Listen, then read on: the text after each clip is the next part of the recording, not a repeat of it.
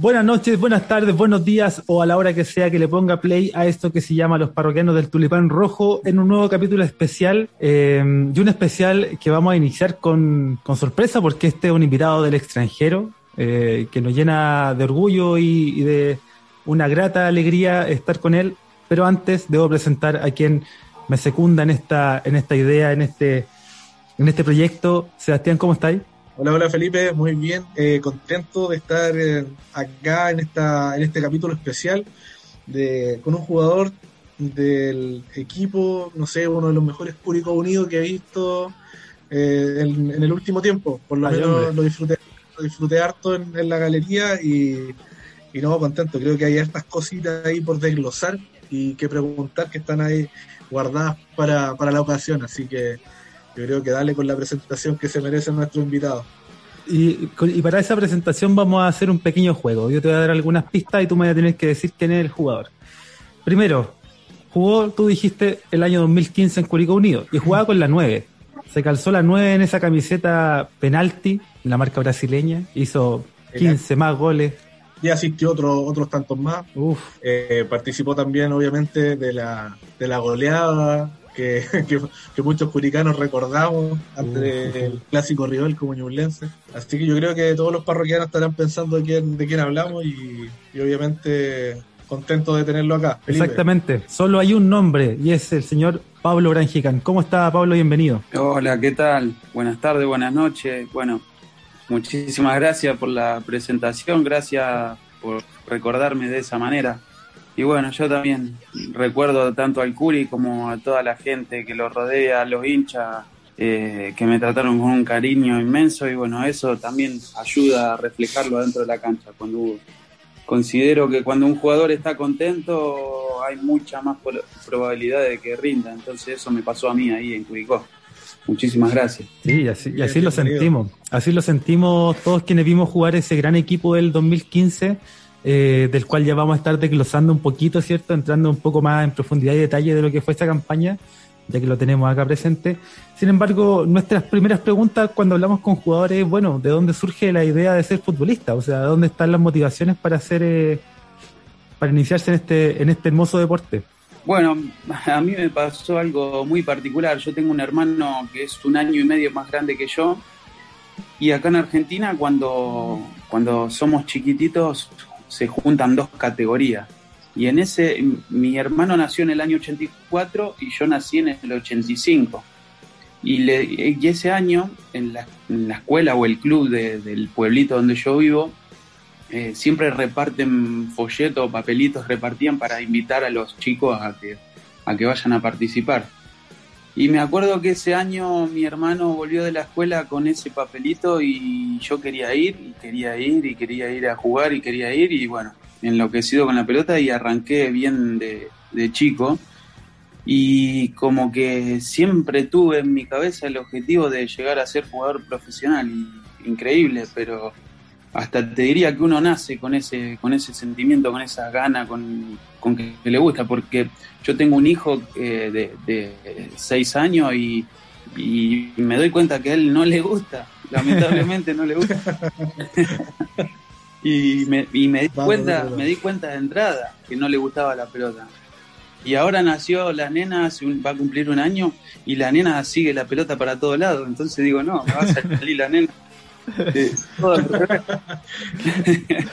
Así que bueno, eh, yo creo que un poco, un poco se nace y bueno, y después está mucho en la ayuda de los padres o del entorno familiar o algún tutor de los chicos que, que, que lo acompañen en, en, en, en su, en su trayecto hasta llegar a ser profesional, porque pasan miles de cosas por el camino y es fundamental tener un apoyo al lado, fundamental.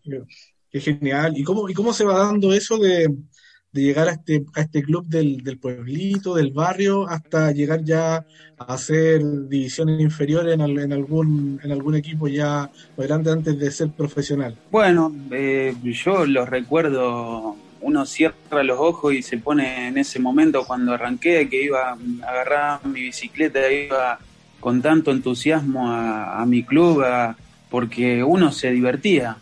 Ahora, por ahí no lo disfrutás tanto porque pasa a ser un trabajo, pero en ese momento era, era lo más lindo que te podía pasar. De, incluso me acuerdo que al principio, mirá lo que me acuerdo, entrenábamos dos veces por semana y yo le preguntaba a mis padres por qué entrenábamos solo dos veces, que quería ir más veces. Eh, pero porque me encantaba, ya el fútbol me gustaba de chico. Eh, y bueno, y recuerdo, tengo la imagen de la entrada esa larga que había en, el Club Atlético Acebal, entrando con mi bicicleta azul, eh, el escudo que tenía delante, el, paredón, y bueno, eh, son hermosos recuerdos, los, entrenamientos en las canchas, cuando nos mandaban a entrenar en la cancha grande del equipo de primera, qué contento que nos poníamos. Qué genial. Sí, la verdad que es muy lindo. Qué bonito recuerdo. Y, mm, y, dos preguntas ahí sí, para seguir la conversación. ¿Quién jugaba mejor, el hermano o usted? Ajá. No, no, mi, hermano, mi hermano arrancó y después es como mi hijo, arrancó y después dijo, no, no, me canso mucho. Cuando corría se cansaba mucho. Lo que sí puedo reconocer que era, era mi hermano más alto que yo, más grandote, y cuando era chico era como que se desarrolló rápido, ¿viste? Y agarró una pelota una vez, estaba en el arco, era chiquito y pateó y hizo un gol de arco a arco. Tenía una zurda, pero. Y después no jugó nada. después no jugó nunca más. Hizo ese gol y se retiró. Buena manera de retirarse en todo caso, ¿eh? Ah, no, también la hago.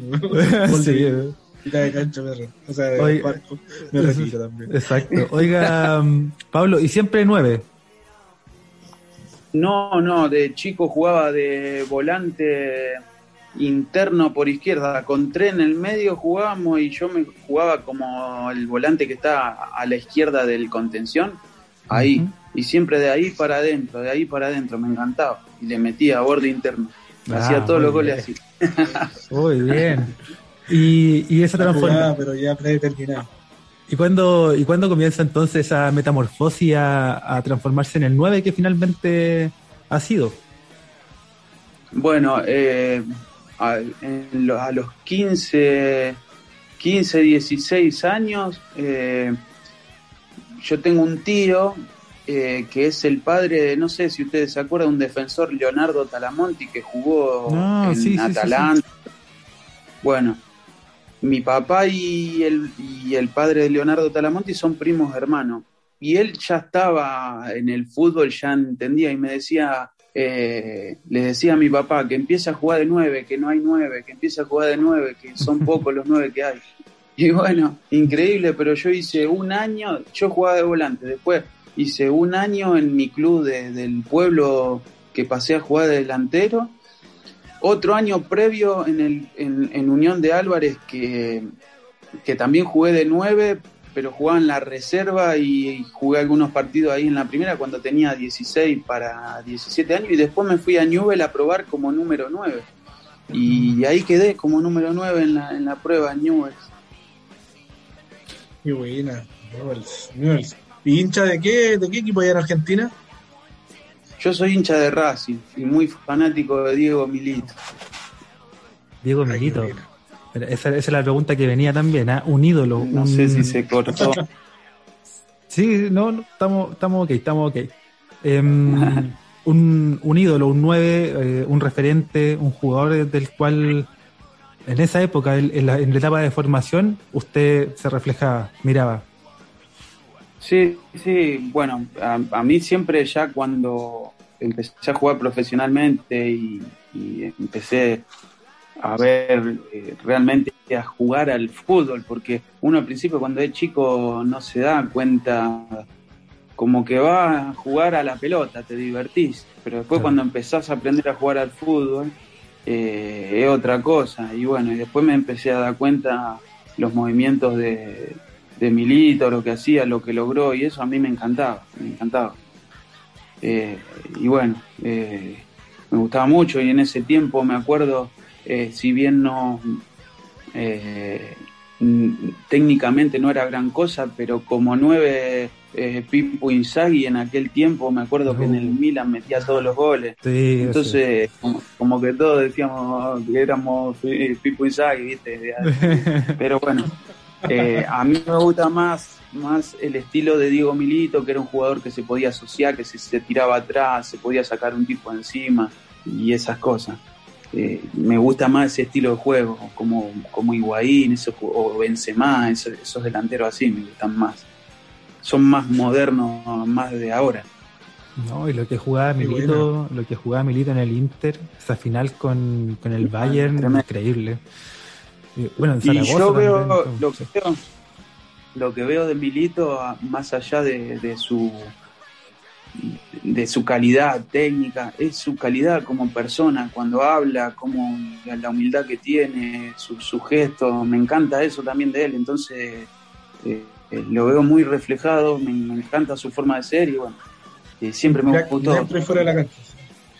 Claro, claro, viste, a comparación de otros, de otros delanteros, también valoro mucho eso, se, se nota, se le nota a una persona que que parece, ya se le nota en la mirada, en su forma de ser, que es leal, que es buena persona, humilde. Eso también es muy bueno.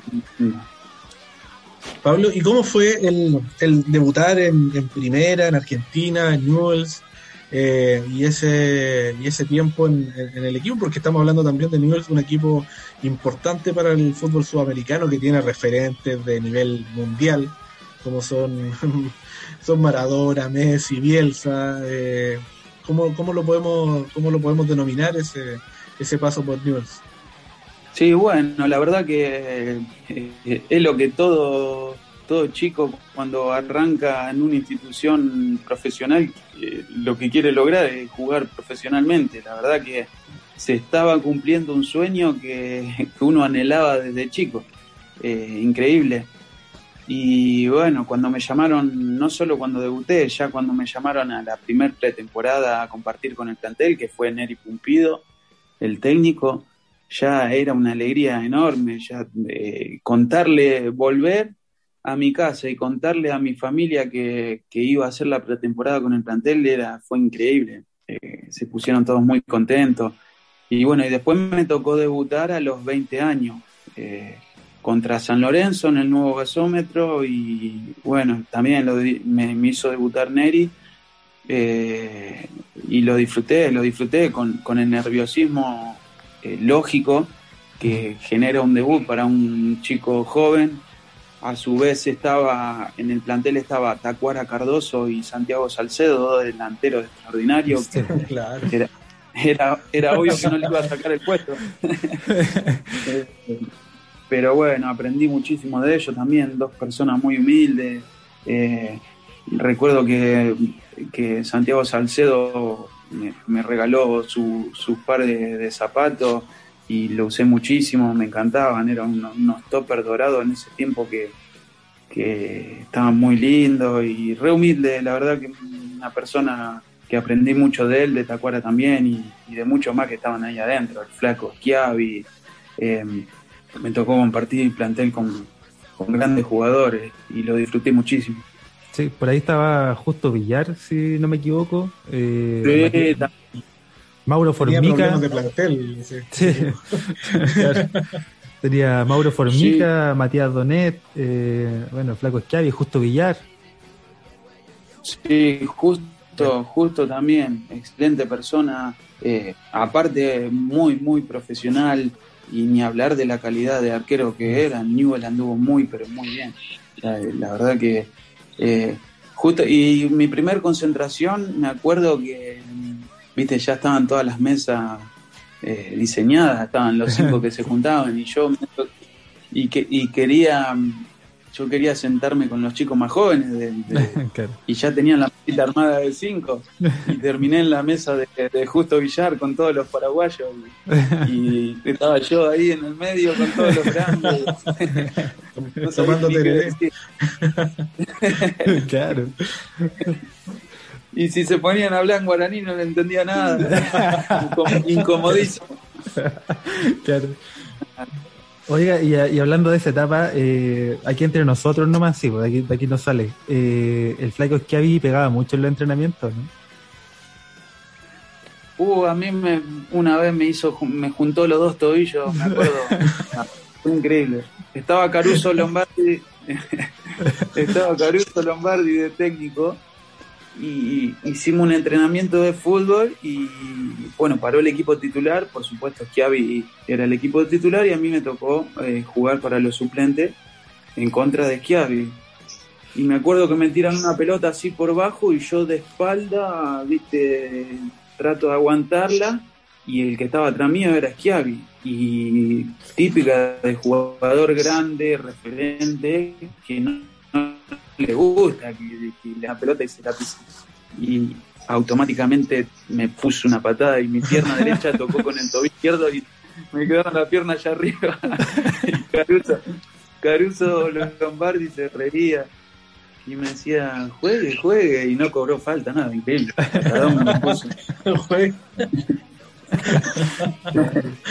Formando carácter, para formar carácter, totalmente. ¿Y qué podré decir? Nada. Lo miré así para atrás y di vuelta la cabeza y seguí jugando porque si no. Claro. Por último, una, una puteada en guaraní, algo, no sé. no, me la habían enseñado ah, todavía. Ah, todavía no. claro. Bueno, y. Bueno, y después de. Dale, deseo. Después, después de nivel se gesta, bueno, la llegada a Chile, al segundo equipo más grande de, de la región del Maule y, también después a, Católica, eh, campañón con Católica. Yo creo que ahí marcó un, un, nombre importante dentro de, del fútbol chileno y ahí se hizo conocido en lo que fue en nuestro fútbol. Sí, sí, y Fíjate qué, loco, ¿no? Pero yo considero que mis dos mejores campañas en Chile fueron en los dos equipos de la región del Maule. Increíble. Eh, eh, porque en primera división con Ranger me fue muy bien y lamento también que me lesioné y estuve dos meses y medio afuera cuando me justamente con Curicó en el clásico me rompí eh, parcialmente el ligamento de la rodilla y mm. estuve dos meses y medio afuera. Eh, pero bueno, alcancé a volver a jugar en las últimas fechas y volví a meter goles y eso me, dio como un impulso para, para ir a Universidad Católica. Eh, ¿Fue el partido en, bien, o en Talca? No, en Talca. En Talca salté. Eh, el arquero era. Mm, el, el, que era entrenador de arquero ahora. ¿Meta Vázquez?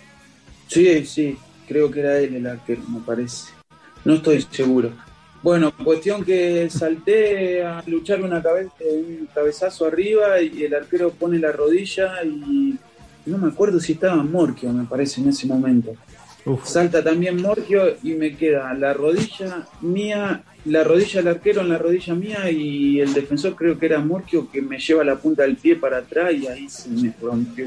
Me acuerdo que cuando caí el dolor mi rodilla era tremendo. Y que bueno, tuve ese tiempo de recuperación, pero si no, eh, hasta incluso eh, podría haber hecho hasta más goles, pero me fue muy bien, muy bien. Claro, eso, ese, esa campaña le significa el salto a, esa Universidad Católica de Pisi del 2000, 2010, ¿cierto? En la que compartió también con otros muchos grandes jugadores de, aquella campaña, eh, algunos que incluso, bueno, que, fueron seleccionados, Gato Silva ahí entre ellos, eh, Felipe Gutiérrez, etcétera, Milovan Mirosevic. Em, y ya eso me imagino que se debe sentir como una, una gran, gran diferencia llegar a ese tipo de, planteles con, las ambiciones que significan para, esos equipos. Sí, sí, la verdad que yo, por ejemplo, en Católica, eh, bueno, ese año a mí me lleva eh, Marco Antonio el Fantasma Figueroa. fantasma, sí. Eh, y después llega Pixi a mitad de año. Yo no, yo no había, el primer semestre, no había jugado mucho, jugué, pero alternaba. El, delantero titular era JJ Morales. Yo sabía que llegaba a lucharla, que a lo mejor eh, por ahí tendría que haber eh, pensado en, dar un paso previo antes de ir a Católica, porque considero que yo no pude demostrar eh, todo mi potencial ahí. considero que lo podría haber hecho mejor de mi parte. Bueno, entonces el primer semestre alterné, no jugué mucho. El, ya el segundo, cuando llega, llega Pixi y trae. Yo me quería ir a préstamo justamente a Deporte La Serena, que me había pedido, que estaba en primera división, y Pixi me pidió que me quedara. Pero yo sabía también que iba a ser alternativa, porque él había traído al Pájaro Gutiérrez, bueno, ese año el Pájaro Gutiérrez la rompió. Pero yo disfruté muchísimo lo que vos estabas diciendo, los jugadores, estaba, estaba Milo, estaba el chico Valenzuela, estaba David eh, Enríquez, estaba el Vasco Arrobarrena, que era, eh, lo disfruté muchísimo al grupo, muchísimo. Y bueno, terminamos saliendo campeones y dimos la vuelta y estábamos, faltaban siete fechas, me acuerdo, estábamos como a 10 puntos y se lo arrebatamos a Colo Colo al final. Eh, fue muy lindo. Estaba Darío Botinelli también, que me hice muy amigo. En el segundo semestre Lucas Prato. Eh, disfruté mucho del grupo, no tanto el entorno y no tanto lo que yo pude demostrar como jugador, pero los compañeros extraordinarios, la, la institución increíble de las mejores. Sí, si, no me equivoco, también estaba ahí Damián, Damián Díaz, ¿puede ser? También el primer semestre, puede ser. Era muy bueno ese Damián Díaz. Sí, sí, muy bien. Bueno, ahora está seleccionado hace muchos años que está en Ecuador, se, nacionalizó y, lo está en el plantel de la selección nacional de Ecuador. Mira que no, no, no manejaba ese dato, qué buena. Sí, sí, sí, está jugando. El otro día entró en el primer partido. Bueno, y después de Católica se da, se da un paso por, el fútbol paraguayo, eh, desconocido para nosotros en realidad, más que nada por, por, parte de ignorancia, pero eh, obviamente tampoco es como, como tan nombrado, pero sí se, se, pueden generar algunas diferencias con respecto a lo que se puede hacer en Paraguay o con, el fútbol chileno, fútbol argentino. Bueno, yo fui a Paraguay, fui a un, lindo club eh, que es Guaraní, que juega siempre Copa, todo, me tocó ir a un lindo club. El problema fue el representante que me llevó, porque yo no prácticamente no jugué.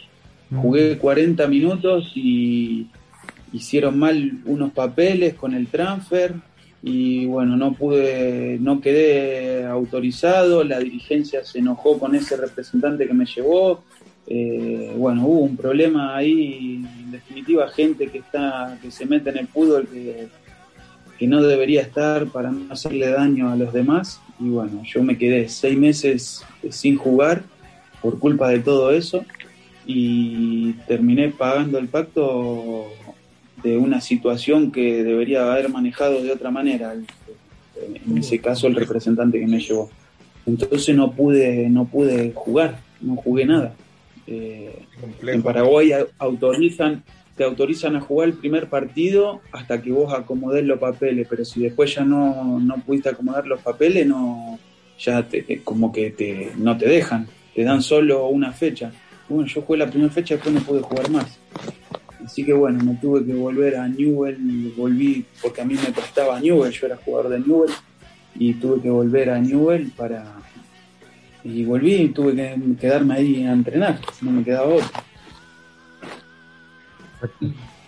Sí, y ahí em, inicia una, una, diría yo, usted me, ratificará, una bonita historia eh, trotamundística, por así decirlo, porque eh, claro, vuelve a Chile, ¿cierto? Tiene un nuevo paso por, eh, Chile también con, buenos resultados, pero da un, par de saltos que eran súper interesantes y que el equipo de investigación de este, de este podcast, el departamento, eh, quería consultar. Y ese, ese paso por Chipre, le quería preguntar primero por ese paso por Chipre. ¿Cómo uno pide la pelota en Chipre? no, increíble, pero bueno, Chipre es una islita en el medio del mar Mediterráneo que es hermoso. Hermoso, la verdad que eh, si quieren ir de vacaciones está espectacular. Eso lo recomiendo. okay.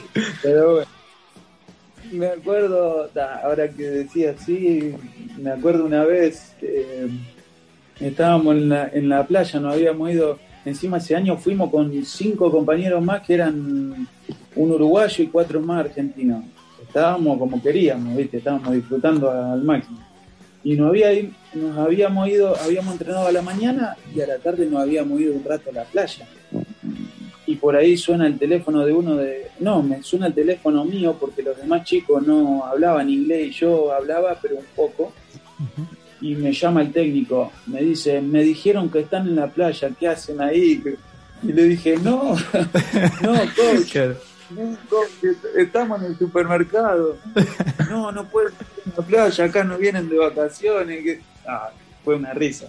Pero bueno. Ah, increíble, pero eh, lindo, lindos estadios. Lo que sí, por ejemplo, eh, no sé, en la ciudad, en Limasol, que es una ciudad linda, grande, hay dos equipos grandes, la El Limasol y el Apolón. Ah, no, el Apolón, el Apolón, Limasol y se comparten el estadio. Sí, Apolón, Apolón Mazo. Se comparten el estadio, pero los dos equipos son hermosos. Y también lo que me llamó la atención es, por ejemplo, que los hinchas de un. No solo son hinchas de fútbol, sino también como que hay una rivalidad política. Algunos son comunistas, otros mm. son fascistas y así. Eh, eso también me llamó la atención, pero los el estadio es muy lindo. Y después había otros que no tanto. Hay siete ocho equipos que son buenos equipos y después el, resto como que, es como pasa mayormente en, muchas ligas como que tener que tener mucho cuidado si te pagan lo económico o no eh, tener que tener cuidado si te quieren ahí con algo del contrato regatear algo del contrato y eso eh, tenés que saber dónde vas no es eh, no, no, es como en Chile que le restan puntos y eso, como que algunos te quieren esconder el contrato y no te quieren dar para que vos no puedas reclamar después en FIFA si te quedan debiendo algo. Son complicados, son, son griegos y, los griegos algunos son complicados. Tenés que conocer del tema.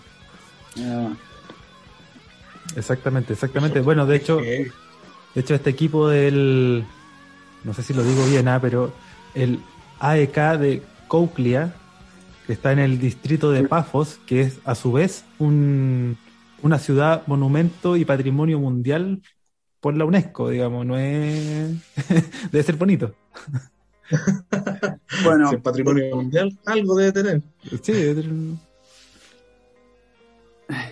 Bueno, sí, tiene, tiene, sí, tienes eh, como edificios eh, antiguos y eh, es un pueblito chiquito, Cocleón que después se separa o lo compra, no sé cómo es, viste, hacen como, AEK es como una sociedad anónima, quiere decir. Entonces después lo compra la ciudad. Nosotros jugábamos en Pafos, en el estadio de Pafos, que tienen un lindo estadio. La cancha impecable, como las canchas de Europa, increíble. Hermoso. Aparte el clima es medio tropical, entonces ayuda muchísimo el terreno de juego se mantiene prácticamente solo porque te ayuda el clima, no hace, no hace tanto frío. Y nosotros jugamos en Pafos. Ahora el club ese mismo se llama Pafos, AEC Pafos, no se llama más AEC cambió el nombre. Pero ahora vos vas a ver, en, no sé, si te pones a buscar en el fútbol de Chipre, cuando vas a ver, vas a ver el nombre de AEC Pafos.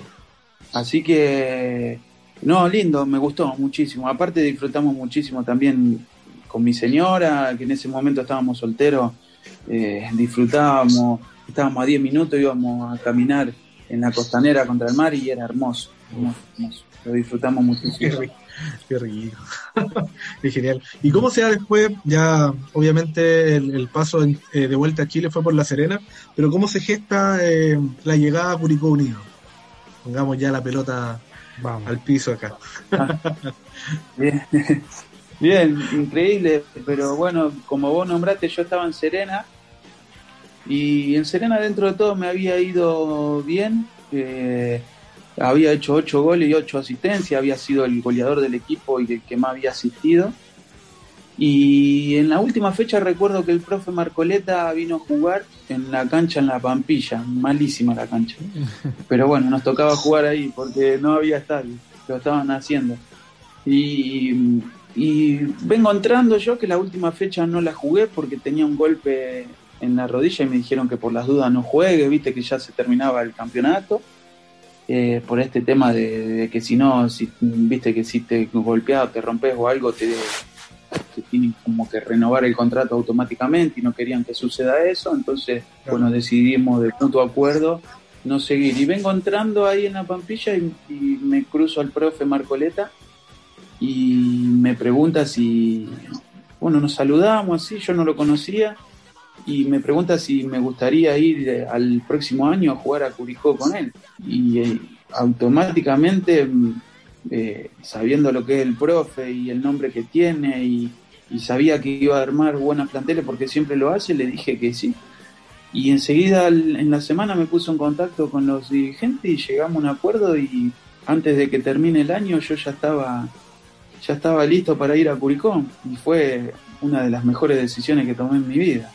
Después de, elegir, sí, sí, después de elegir a mi señora y tener a mi hijo, una de las mejores. ah, qué bueno, mi señora no sé, pero mi hijo sí. claro, claro. Y encima, y encima, claro, bien lo dice usted, eh, Marcoleta está mm, es reconocido por armar muy buenos planteles, eh, estar siempre peleando, ¿cierto? Independiente de alguna una que otra aventura que, por ahí no fue del todo exitosa, pero, pero en, general, con todos los ascensos que ha ganado, con la tradición que tiene, es, arma un buen equipo, un gran, gran plantel, eh, que termina siendo la base de lo que finalmente eh, decantó en, en, un ascenso para el 2017, del cual, si bien usted no fue parte, pero sí fue parte de ese germen, de alguna manera, creo yo, y sobre todo un equipo que jugaba mejor que el que finalmente asciende. O sea, el del 2015 es un equipo que daba espectáculo, que era muy rápido, muy gambetero, tenía muchos jugadores buenos para la pelota, incluido usted. Y, eso la verdad que contagiaba, contagiaba mucho y más allá de los resultados que también vamos a entrar en detalle, pero eh, ¿se sentía así también el estar ahí dentro? Sí, bueno, eh, la verdad que comparto todo lo que están diciendo. Yo considero que no es porque estaba uno ni nada por el estilo, pero eh, el equipo el equipo merecía el ascenso. fue increíble. Nadie nadie de lo que estábamos ahí adentro, imagino que afuera o el entorno eh, pensaba lo mismo. Podía creer que ese equipo no había ascendido, que nos habíamos quedado ahí en la puerta en la semifinal contra Iberia cuando ya Alfredo había hecho eh, los goles para dar vuelta al partido y después eh, nos terminan empatando, no lo podíamos creer, pero nosotros estábamos convencidos, como estábamos jugando y la calidad que tenía ese equipo, el, buen fútbol, lo que demostraba fecha tras fecha, eh, no podíamos entender cómo nos habíamos quedado afuera. a mí me hubiese encantado coronarlo con, con, el ascenso. La verdad que si había un plantel y y, jugadores que se merecían y los hinchas también porque disfrutaban de ese fútbol era, era ese equipo. Gracias a Dios después el Curi lo pudo coronar al año siguiente. A mí no me tocó estar porque, bueno, me, me, surgió una oportunidad impostergable de irme al, al, al, fútbol de Malasia, eh, porque me habían ofrecido en lo económico algo que no lo iba a ganar ni jugando tres o cuatro años en Chile. Entonces tuve que aprovechar ese momento. Yo no había tenido sueldos grandes como para, eh, para, desaprovechar esa oportunidad. Pero me hubiera encantado, me hubiera encantado coronarlo con, un ascenso. La verdad que en la cancha nosotros nos conocíamos de memoria, disfrutábamos, eh, disfrutamos cada entrenamiento, cada espacio que compartíamos en común, eh, un asado, una concentración las concentraciones eran, no íbamos, teníamos que llegar a las 6 de la tarde y nos íbamos una hora antes para, para estar charlando, para, para compartir, éramos amigos adentro y fuera de la cancha, era un grupo sano, feliz, eh, alegre y aparte tenía buen fútbol, increíble, eh, se juntó todo. Ese, ese tridente con, con Ábalos, Brajicán y Yachir, era... Ah, bueno, era yo le agradezco cada día de mi vida que estaban al lado mío, le agradezco tenemos un grupo, seguimos hablando todos, nos, nos cagamos, decimos cualquier cosa ahí. Eh, tenemos un grupo, estamos siempre en contacto, pero yo cada día que puedo le agradezco a Rebo, a Bugue, a, a a Alfredo, a, a Yacir, al, enano José Luis, a, todos, al Tato. Eh, lo que disfrutamos, lo que disfrutamos eh, aparte, el 9 solo no puede hacer nada. Y, sí, sí. En, este equipo, eh, Rebo sacaba centro, eh, Bugueño sacaba centro, el Coca sacaba centro, el José te dejaba mano a mano. Yacir era la, dupla perfecta porque él me la daba, yo se la daba, no había egoísmo, no había nada, o sea, jugábamos el uno para el otro.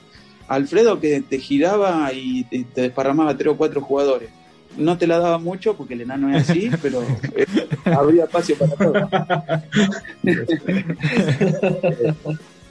Eh, nada, pero increíble.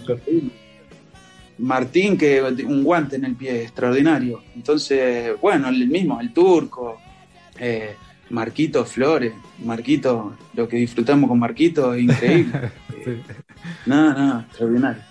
Así que el, yo considero que fue el año que más disfruté futbolísticamente, porque no, viste, hay veces que pasa que jugás y no, y no disfrutás del fútbol, como que pasan los días, pasan los días. Ahí íbamos, en Nachito Caroca también, íbamos, nos levantábamos siete y media de la mañana, íbamos a comprar pan, jamón, queso y le armábamos sándwich a todo el plantel. Imagínate eh, lo contento que estábamos en el, en el camarín, en el vestuario, lo disfrutábamos, era, era alegría pura y todo el tiempo, queríamos estar ahí.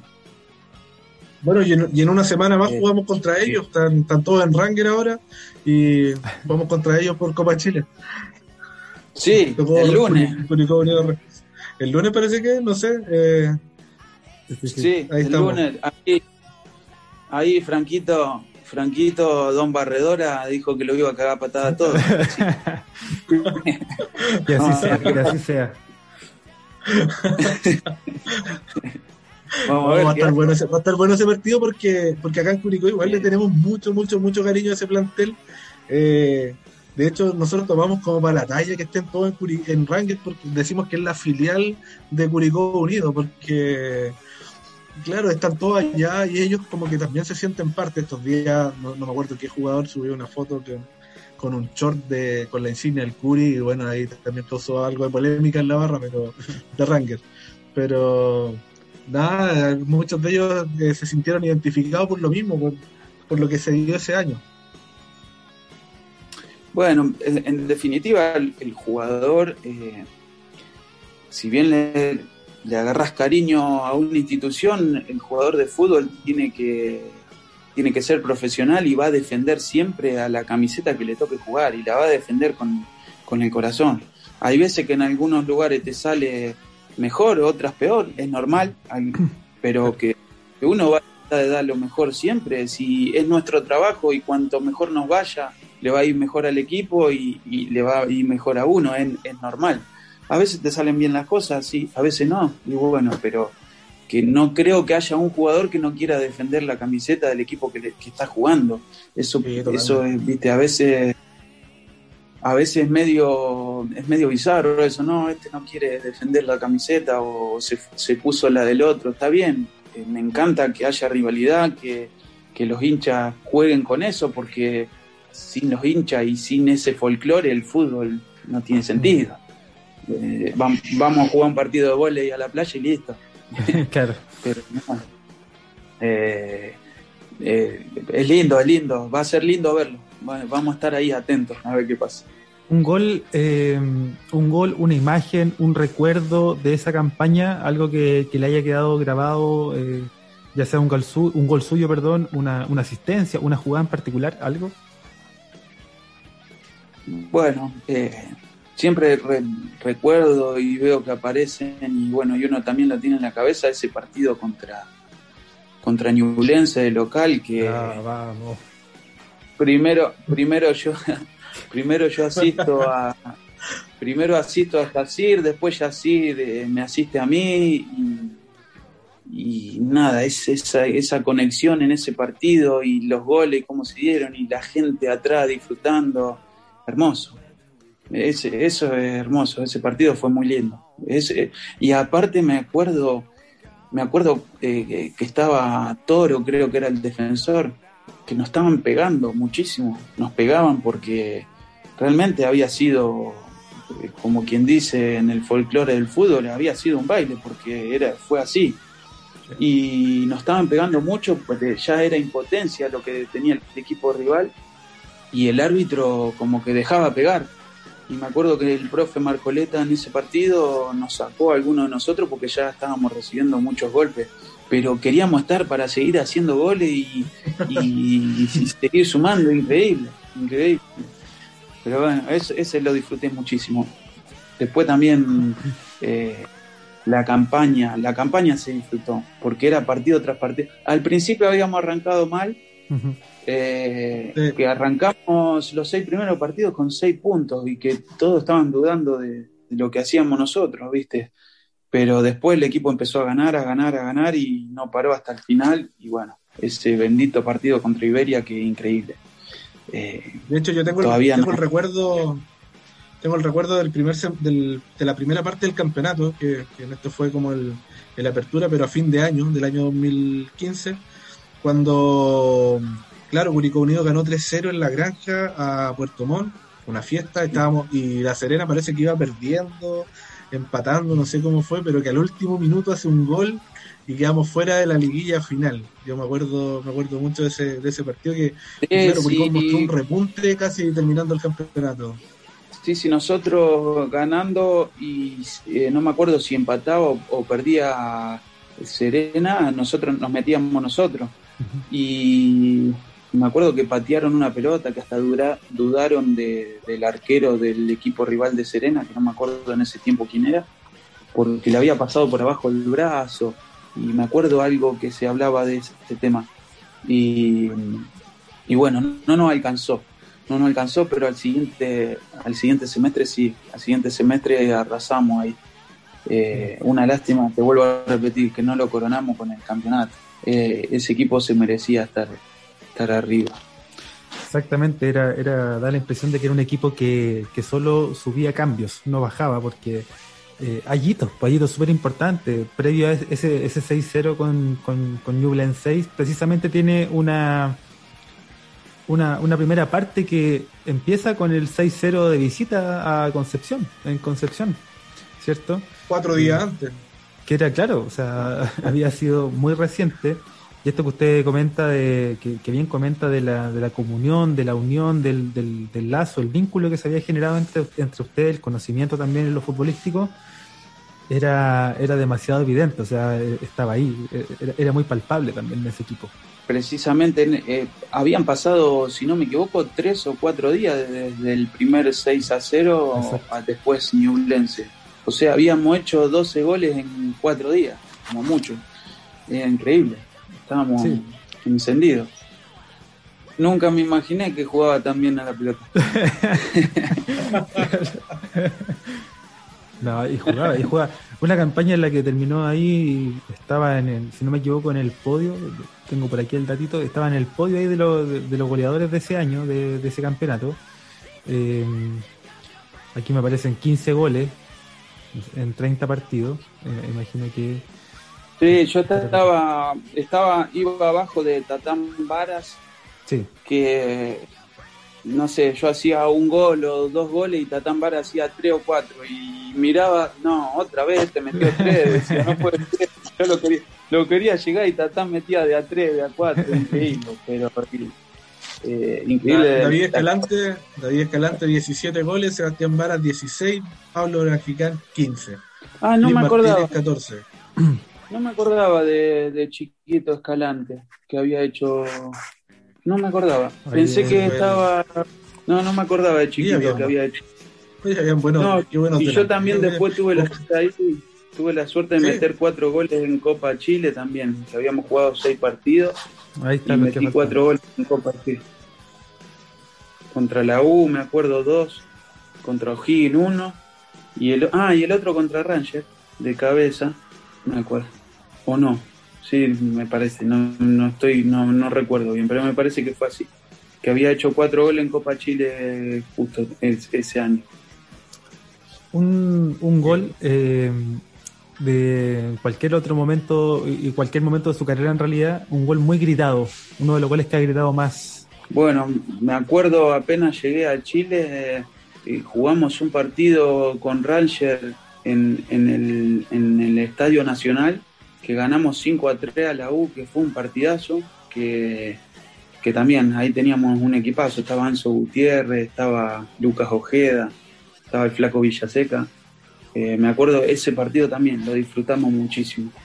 Eh, uno de los partidos que, que, que, me quedó marcado, que hicimos un gran partido y aparte eh, muy bien en lo individual y en lo grupal y, lo disfrutamos porque fue como un, el gol fue el 5 a 3 y fue el desahogo en tiempo, en los 89 minutos, una carrera de, la mitad de la cancha. Eh, fue muy lindo gol, ese también, me acuerdo que, se festejó muchísimo. Un compañero de equipo que, que era buenísimo, buenísimo para la pelota, el mejor en, cuanto a su, a su puesto y calidad que haya tenido en, en alguno de los equipos en el que estuvo. ¿En mi puesto? No, no, no, en cualquier puesto. Pero era el mejor para, según ustedes.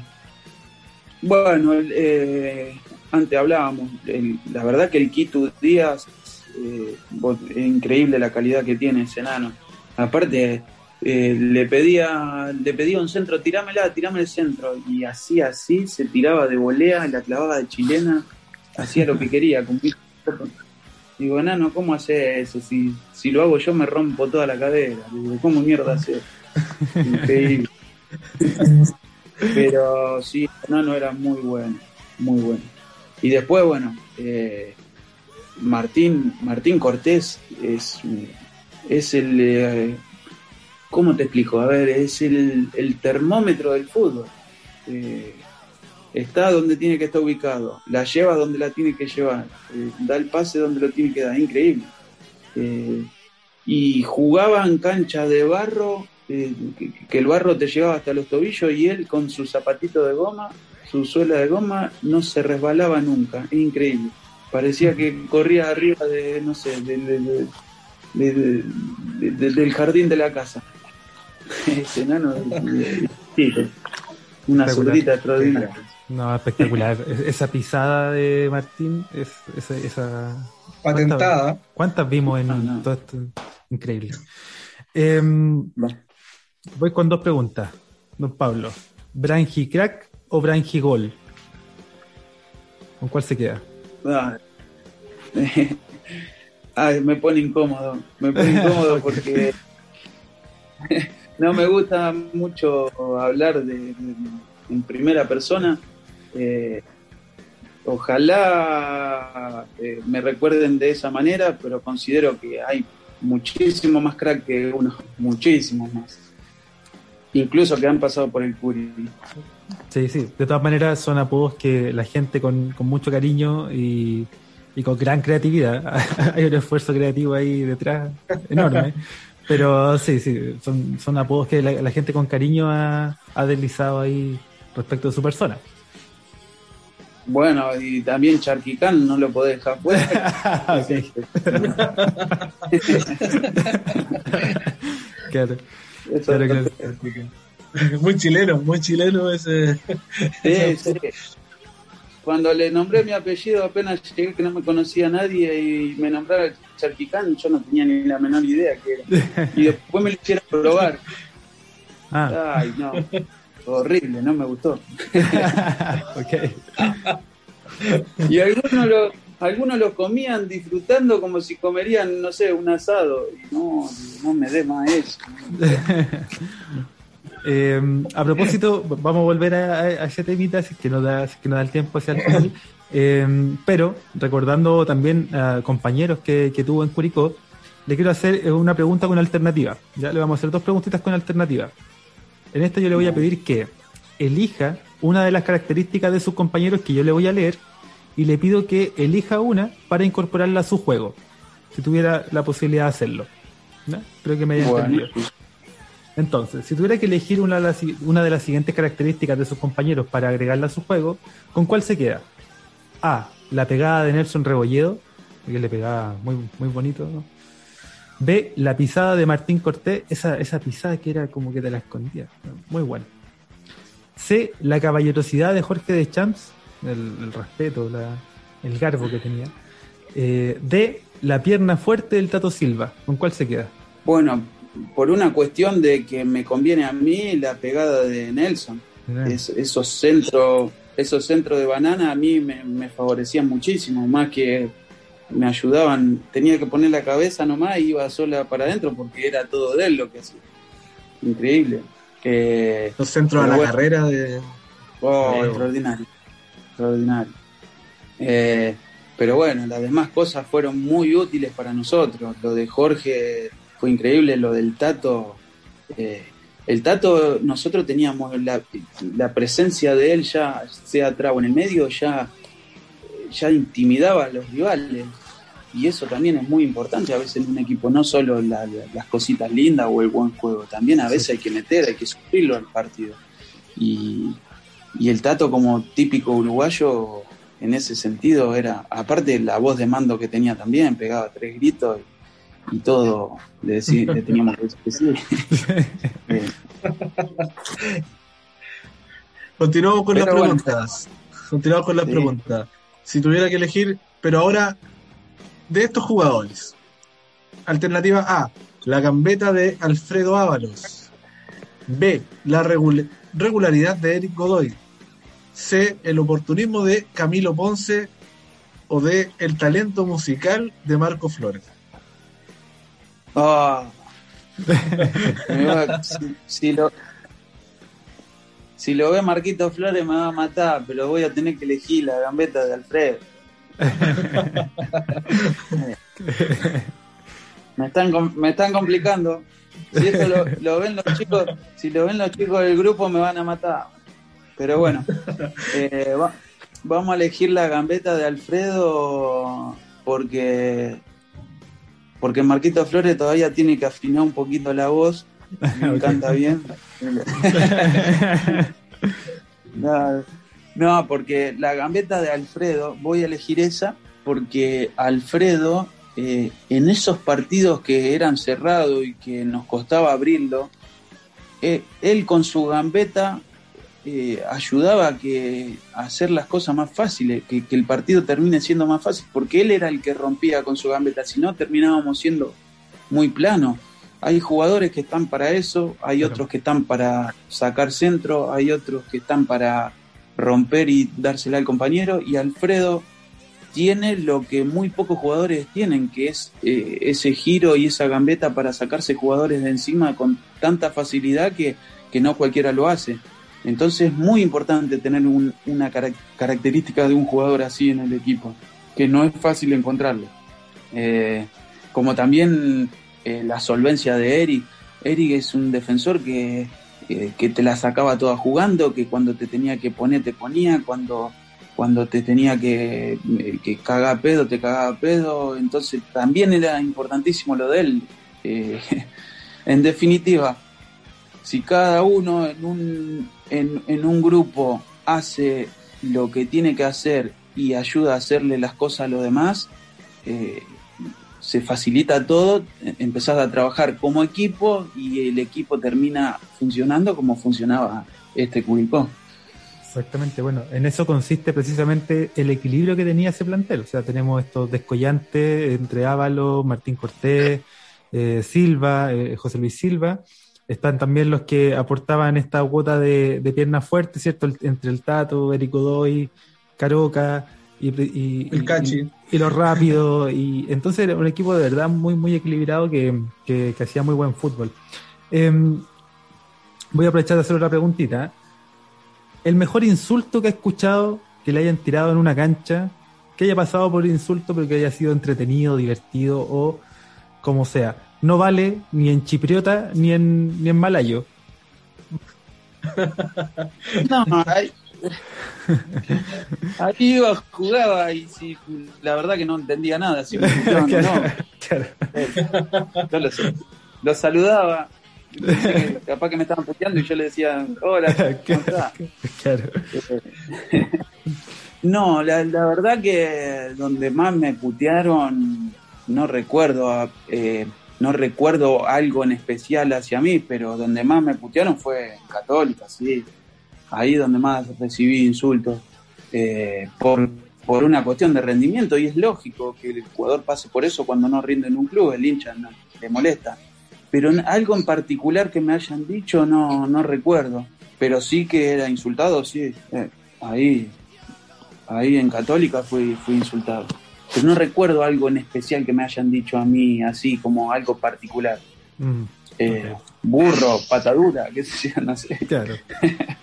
Normal. Oiga, Pablo, y ahora, eh, ¿cuál es la actualidad? ¿En qué está Pablo Brajicán? ¿Cuáles, ¿Cuáles son los proyectos? Eh, sabemos, sabemos de Fernández Vial, pero en lo concreto, ¿y cuál es la certeza de todo eso? Bueno, ahí yo ahora estoy acá en Argentina, me estoy entrenando con un profe particular, como le había comentado a ustedes, generalmente entreno de 7 a 9 por una cuestión de que el, el profe trabaja en esos horarios y aparte entreno en el club acá del, pueblo y él está ahí, entonces después sigo el entrenamiento ahí para mantenerme en forma y ver qué, qué va a suceder ahora en estos días, que como bien dijiste, qué va a pasar con, Fernández Vial, qué va a pasar con otras opciones que estoy manejando también. Eh, me surgieron otras posibilidades, pero viste ahora los clubes con el tema de la pandemia y, la excusa que van poniendo, que sí, que no, que, que te quieren recortar en lo económico, que no te quieren pagar a lo mejor un pasaje para tu familia y a mí la verdad que irme solo me cuesta después empiezo a extrañar a mi hijo, a mi señora y, y si los clubes no están dispuestos a tener al jugador de, buena manera para que rinda, como que no, si no compartimos esa misma idea, quiere decir que no, no tiene sentido. Entonces deseché dos, de, dos posibilidades que me habían surgido para ir y le dije que no por, por esos motivos, entonces preferí esperar a ver si pasa un poquito, si abren las fronteras y si tenemos un poquito de suerte de conseguir algo eh, más tentador. Así que estoy en eso, esperando hasta, el, hasta que abra el mercado de paz. Entendemos, entendemos. Em, voy a retomar un, comentario para también eh, aprovechar la instancia. si el charquicán no era una opción, un plato que le haya gustado acá. eh, como es este que tiene todos los mariscos, el chupé de marisco, muy rico, me gustó. Ah, muy bien. Chupé de marisco, muy bien. Eso, y las empanadas de ostión queso también, buenísimo. Nunca la había comido. empanadas, qué buena. Eh, bueno, estamos ya, ya casi terminando la conversación, estamos casi con, la hora que, que, le quisimos robar en este, en este sentido pero sí eh, preguntarle cuál es la opinión de que tiene Pablo con, el hincha de Curicó Unido, cuál, cuál fue la sensación, si bien nos comentó harto sobre el equipo, los compañeros, pero cuál es la sensación que le quedó del hincha, de la gente en la calle, de, del cariño recibido en ese sentido. Ah, bueno, eh, creo que lo dije al principio de la, de la de esta grata charla eh, yo en Curicó no solo me sentí bien con los compañeros, me sentí muy cómodo en la ciudad, eh, con la gente, muy amable, muy, muy servil. Y bueno, y los hinchas, a mí particularmente, no sé si porque me fue bien o qué, pero siempre tengo los mejores recuerdos y, siempre me han tratado con respeto. se nota que, eh, ese, ida y vuelta siempre fue eh, de buena manera, apreciado, eh, siempre me han agradecido lo, que uno ha hecho en cancha. Hubo partidos que no he hecho goles y me ha, escribido, me ha escrito gente agradeciendo por haber mojado la camiseta, por haber dejado todo, por, por correr, por, no sé, por tirarme al piso, por traer una pelota o por tirarla afuera y me lo agradecían igual. Así que esas cosas ayudan, te vuelvo a repetir, a que el jugador se sienta más cómodo y cuando el jugador está cómodo probablemente rinda mucho más. rinda mucho más adentro de la cancha y ese ida y vuelta, esa mancomunión entre todos, afuera, adentro, ayuda a, que se eleve el rendimiento. De todas maneras, de todas maneras. Y es, y, es recíproco en realidad también la, la, buena onda, la buena vibra. Yo como hincha de Curicó Unido que viví toda esa campaña en, en la galería, eh, que después del partido de contra Ñublense me fui a vivir a Chillán, terminando el partido, me fui con esa alegría del, del 6-0, los goles.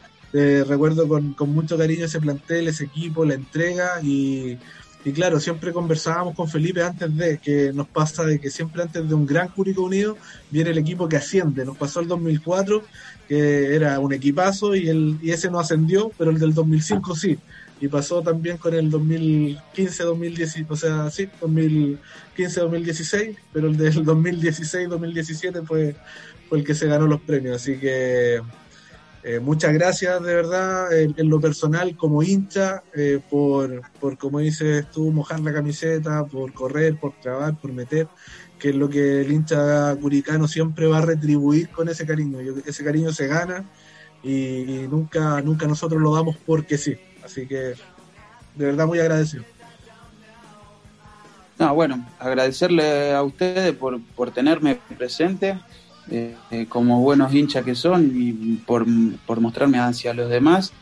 Y bueno, eh, acá estamos a disposición para contar lo que, lo que sea. Una pequeña anécdota, la pasé muy bien, muy grato y, ojalá que la gente que lo vea lo disfrute y, y se sigue acordando de uno que lo que uno le queda también es, hacer un dejar un poco de historia y, permanecer en los recuerdos en, las cabezas de cada hincha así que agradecerle a cada uno de ustedes también Exactamente, eh, sí, se nos quedan temas fuera seguro, o sea, yo tenía aquí anotado a Juan Arango, a Mauri que le quería preguntar el Cosmos, Malasia, tanto, tanta cosa, ¿no? Pero contemos con que eh, eventualmente nuestros caminos se volverán a encontrar y mm, yo estoy agradecido de, muy agradecido de haber tenido esta posibilidad. Quiero dejar aquí claro y públicamente dicho que desde el primer momento en que lo contactamos, usted mostró mucha y muy buena disposición a poder colaborar con nosotros, eh, tener esta conversación, llevarla a cabo, y eso de verdad que para nosotros es, me saco el sombrero, ¿ah? espectacular. Muchas, muchas gracias, don Pablo, que tenga una muy bonita semana, al igual que todos nuestros parroquianos. Lo dejamos hasta acá, Seba dejamos hasta acá, Felipe. Eh, muchas gracias, buena semana para todos. Que gane Chile el, viernes. Argentina, no sé cómo va con Uruguay. Ahí, ahí, no sé. Dejen de, dejen de empatarlo. Queremos ganar una vez.